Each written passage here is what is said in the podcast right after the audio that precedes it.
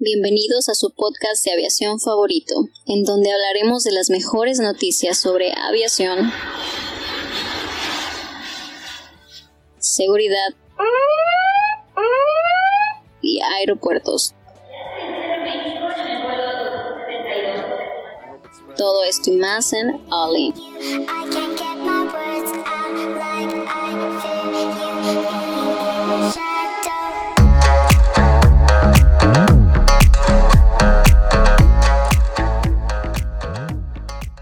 Hola, ¿qué tal amigos? Bienvenidos a su podcast de aviación favorito. Aquí en el micrófono les habla Jaylee. Eh, ¿Cómo te encuentras, Cristian? Bien, Jaylee, creo que tu, tu, intro cada vez va mejorando. Claro, claro. Hoy es miércoles y después de dos días el intro tiene un poquito más de punch, va muy bien. Cada vez más natural, ¿no? Sí, definitivamente. ¿Cómo estás, Héctor? Muy bien, gracias, Cristian. Este, pues listo, a darle. Seguimos extrañando a nuestros compañeritos. Oye, sí, a falta de Chava, voy a decir que hoy es miércoles, ombligo de semana. Sí, pero no suena igual, pero buen intento. ¿Qué, qué diría Adrián? Eh, Adrián es la de siéntelo. Ombligo de semana. Ándale, así, sí, pero tienes que hacerlo como, como, con hueva. Sí. Hoy estoy al 1354.50. Siéntelo, siéntelo. Por ciento. Y Adrián sintiéndolo por acá. ¿Cómo están? ¿Cómo están? ¡Ya déjenme hablar! Les mandamos saludos cierto, también Adrián, a Edson. Adrián, Edson, aunque no estés con nosotros, estás con nosotros. Bueno, pues hoy, ya entrando en términos, Boeing ve la guerra comercial entre Estados Unidos y China como riesgo de ventas para los grandes jets. ¿Qué opinan al respecto? Oye, es que ahorita estamos viendo que van a subir a 30%, me parece, los impuestos eh, de, de, exportación. Entonces, precisamente por eso, eh, o sea, él está diciendo, mira, yo ya vendí tantos aviones, pero tengo todavía pedidos y es, sobre todo por este, por los pedidos que tiene del 777, ¿no? Sí. El PT7X. Entonces, este... pues el presidente y director de Boeing dice que la falta de acuerdos comerciales agrega riesgo a nuestras protecciones. Eso lo mencionó el 11 de septiembre. Entonces, pues sí, se vienen cosas críticas. Sí, mira, aquí dice, las represalias chinas contra los aranceles estadounidenses, que oscilan entre 15% y 25% y aumentarán hasta el 30% en diciembre, son definitivamente una amenaza para los pedidos futuros. Claro, o sea, no es posible que le, le aumentes un valor de un 15% al producto que ya de por sí ya tenías vendido. Porque todo lo que traes de China son demasiados productos. Son, las alas del, del 787 vienen de China. Claro. Nada más. O sea, de, de, de, ese tamaño. Oye, entonces China ya sabía y por eso también ahorita están haciendo lo de la Comac. Así es. Están haciendo su propio... Ah, bueno, no quieres que te venda, no te vendo, pero ya tengo toda la ingeniería y la tecnología para hacerlo. Oye, pero es que para, para Boeing es un...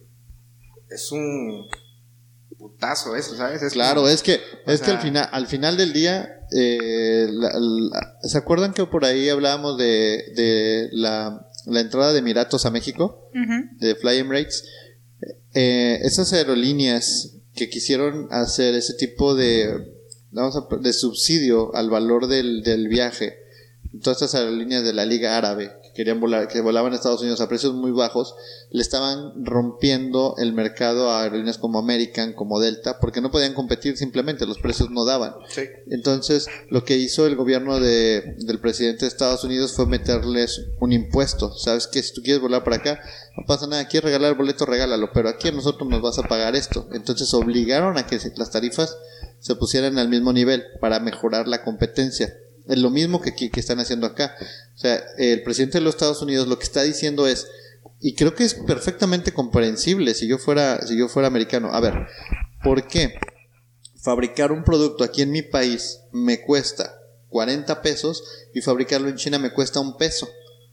Y luego el que fabrica aquí 40 pesos cumpliendo con todo el término legal de mi país deja, cierra porque no puede competir contra el precio, claro. precio claro. de diferencia. Entonces, para eso, entonces te voy a meter un arancel a todo lo que llegue para igualar y ponerle el mismo precio. Entonces, con ese arancel, tú quieres traer productos de China, pues te cuestan lo mismo que si te los trajeras de aquí de Estados Unidos, de tal manera que puedas reactivar la economía de Estados Unidos. Pero eso pega directamente en el bolsillo del consumidor, porque el consumidor, en lugar de pagar un producto a un precio más bajo, está- va a empezar a pagar un producto a precio de mercado normal, sin el Claro. descuentito Sí, por sí, la micro, por la economía emergente. Oye, ¿y esto nada más le pega a Boeing o también a Airbus? Nada más a Boeing, ¿verdad? Porque es de Estados Unidos, nada más. Sí, solamente le estaría afectando a Boeing a todos los productos. Pero, ¿qué harías? Por ejemplo, ¿qué hace una General Motors? Para que eso no le afecte. Vienes y fabricas en otra parte del mundo. Correcto, sigues trayendo Sí. los precios de China y Como sacas la fábrica y te lo traes para acá. Claro. ¿Qué está haciendo Air- eh, Boeing? Boeing va a empezar a fabricar aviones en Brasil. Entonces probablemente, pues en lugar de tener más empleos para los americanos, lo que las empresas americanas van a empezar a hacer es terminar Sacar de sacar el empresas. negocio de ahí. Claro. Pues qué triste, ¿no? Pu- Pues qué, qué duro golpe para la economía de Estados Unidos, porque, porque al final tienes que competir con un mercado global. Y si China está sacando su propio avión y ah, Airbus sigue siendo uno de los grandes gigantes, ahorita Boeing tiene que asumir ciertas responsabilidades para crecer o morir. Pues sí, Claro. a ver cómo, cómo sale esta guerra comercial, porque, o sea, imagínate, Estados Unidos y China, no, no sé si vayan a llegar a un acuerdo pronto, pero eh, pues ya vimos, ¿no? Eh, eh, en este año, pues vimos dos, ya dos cosas con esto de Boeing. Vimos lo de eh, esta compañía de teléfonos, ¿cómo, cómo se llamaba? Huawei. Yo Huawei. tengo un Huawei, por cierto, se los Ah. presumo. Sí. Excele- eh, excelente. eh, va- van a arrasar con iPhone. Lo siento, lo siento. ¿Crees? Van a No estoy arrasar. seguro. No estoy seguro. El Yo sí sistema estoy segura. El sistema operativo de Huawei, el nuevo, o sea, que, que donde, ya, ya no va a traer Android, ¿no? ¿A eso te refieres? Es que es bueno, pero, por ejemplo, con el libro que estamos leyendo, Cristian, yo no creo que pueda contra iPhone porque es como iPhone no nada más se dedica a hacer teléfonos, o sea, es, es, es, es más grande. iPhone se dedica a hacer una experiencia, Apple se dedica a hacer una experiencia y Huawei se dedica a hacer teléfonos. Entonces, como que es difícil, es difícil. O sea, en term- en term- Yo solo mira- espero llegar al punto en donde haya una competencia ah, que puedan competir con compañías de ese tamaño, ¿no? Para, para poder realmente llegar a precios un poco más estándares. No como ahora, ¿ya vieron el nuevo iPhone que salió a Ah, la de venta? tres, este... El de las tres cámaras, el- ¿no? Sí, El 11. medio, el 11. medio, 11 y el 11 medio- Pro. Mm, Ajá. o 30 mil pesos por Sí, eso. o sea, hay que llegar a competencias de donde realmente no sean costos así de elevados. Bueno, pero es que yo- también estamos hablando de un producto aspiracional como el iPhone. O sea, la gente por tener. Va, va a sonar lo que voy a decir. La gente por tener un iPhone. Este, este ni es mío. Oye, La- pero la gente por tener un iPhone eh, hace cualquier cosa Claro. porque, porque es de the very best of the best, según la gente. Y da, da como cierto nivel de y es que estatus. se identifican con el- la, Con la marca. Se identifican con lo que representa, ya es un icono. Entonces, eh, ¿pasa, ¿pasa lo mismo en la aviación? Yo Boeing. que- definitivamente, yo estoy casado con una marca, o sea, para Claro. mí no hay mejor avión que Boeing, o sea, Boeing es un producto súper sólido para mi gusto, pero igual conozco haters de Boeing que dicen, no, Airbus es el mejor producto jamás construido, entonces, pues, eh, también es que es de marca, ¿no? Sea, ¿Quién tiene más años en, en el mercado? Airbus, Airbus. eh, perdón, Boeing. ¿Sí? Boeing, sí, Boeing, Boeing tiene más años. Airbus, Airbus, Airbus fue una unión de muchas otras compañías, pero Boeing como tal es Boeing desde, desde el día uno. O sea, entonces sí tiene más años. Eh, Cessna, creo que Cessna y Boeing son de las más longevas. O sea, que, que tienen haciendo aeronaves. Pero a todo esto, al final del día, creo que lo que va a terminar haciendo eh, Boeing es sacando sus fábricas de Estados Unidos. O sea, buscando Pues sí. una, una oportunidad de negocio. Es como Walmart. A Walmart le pega horrible también estos aranceles. O sea, los costos de Walmart, pues tuvieron que... Precio, ¿Cuál es la temática de Walmart? Precios bajos todos los días. Pues sí, pero en Estados Unidos ya no puedes dar precios bajos todos los días porque tienes un arancel del 15, el 25, el 30% que te impide que tengas esos precios bajos. Oye, ¿y crees que volteen a ver a México o mejor te lo llevas ya directamente a Asia? Yo, yo me lo llevaba incluso a la India. Donde todavía es mucho más barata, la mano de. Sí, donde Claro. todavía es una economía en creo que es emergente, porque México como tal no es una economía emergente. México tiene, un- o sea, si vemos los países del G20, está México. Sí. Entonces es una economía bien sólida, bien constante, eh, que tiene sus altas y sus bajas, pero bueno, perdón por lo que voy a decir, pero no es la economía de Argentina. Claro. O sea, la economía de. Argentina o, o de España o Grecia. Sí. O sea, que dice, bueno, España es Europa. Pues sí, pero asómate a ver cómo está el Claro. tema de los mil euristas. O sea, oye, tú ganas menos de... Imagínate ganar mil euros al mes en España. No la haces, no la No, haces. Y hay, gente que sobrevive con eso. Al día ocupas unos 30 euros mínimo. Para ti solo, pero tienes una familia y una casa y una renta. Claro. O sea, esto está súper complejo. Y en Estados Unidos pasa algo muy similar actualmente. La gente, lo- los trabajos, no hay tantos trabajos como en los 80, porque todos esos trabajos se han ido hacia afuera del país en busca de poder generar precios más bajos y alcanzar economías de escala. O sea, realmente, ¿quién creen que compre más iPhones? ¿Estados Unidos o el resto del mundo?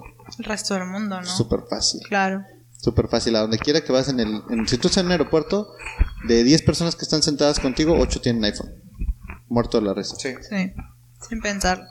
Entonces, eh, yo, yo- a mi perspectiva, así futureándole, eh, eh, Boeing, vamos a ver la apuesta de la siguiente fábrica de, ¿De Brasil? de 737 en Brasil. O sea, así futureándole, estamos hablando de los siguientes cinco años. En menos de cinco años, Brasil va a tener eh, la segunda planta de producción más grande de 737. Y desde ahí los van a estar sacando. Y se van a quitar todo el problema de aranceles. Sí. Pues, pues sí, a ver cómo termina, pues esta, esta, esta guerra comercial, ¿no? Este, que realmente, pues, está afectando a, la economía global, ¿no? Pues es que ah, si nosotros nos ponemos a pensar en términos ya globales, eh, la cadena de suministro no solamente viene de China, la cadena de suministro también viene de otros países. Entonces, a lo mejor, pensando así desde otro punto de vista, lo que puede ser es que pongan las fábricas, en lugar de ponerlas en China, le dice al chino, oye, ponla en México, y de México lo mueves a Estados Unidos con un arancel menor. O los pones en Canadá con un arancel menor. Entonces las pones en lugares estratégicos, mueves esa raw material eh, y lo mueves a otros lados y terminas de ensamblar en Estados Unidos. Y el ensamble en Estados Unidos a lo mejor te puede salir un poquito más barato. Claro. Ok. Yo creo que es buscarle. Pero aquí la idea es que no se termine el producto en Estados Unidos para que no sea un producto estadounidense y que no le metas el arancel. O sea, deberías de Ah, bueno, acoplarlo sí. en otro lado. Sí, necesitas fabricar en otro Tienes lado. razón. Este, pues, pues no sé. Pues veamos cómo se comporta entonces Boeing. Eh, primero, Sí. Pues paso, viendo- a paso. Hay que regresar a vuelo los 737 y después que salga el 77 y vamos a ver cómo va, se va comportando, ¿no? Pues no nada más eh, la parte de fabricantes, ¿no? Estamos viendo, eh, la semana pasada vimos la nota esta, ¿no? De que el 20%, casi el 30% de, del crecimiento eh, en la aviación va, va, va a estar en Asia, ¿no? Para los próximos 20 años, o sea, de verdad es... Para, para allá se está yendo, o sea, toda...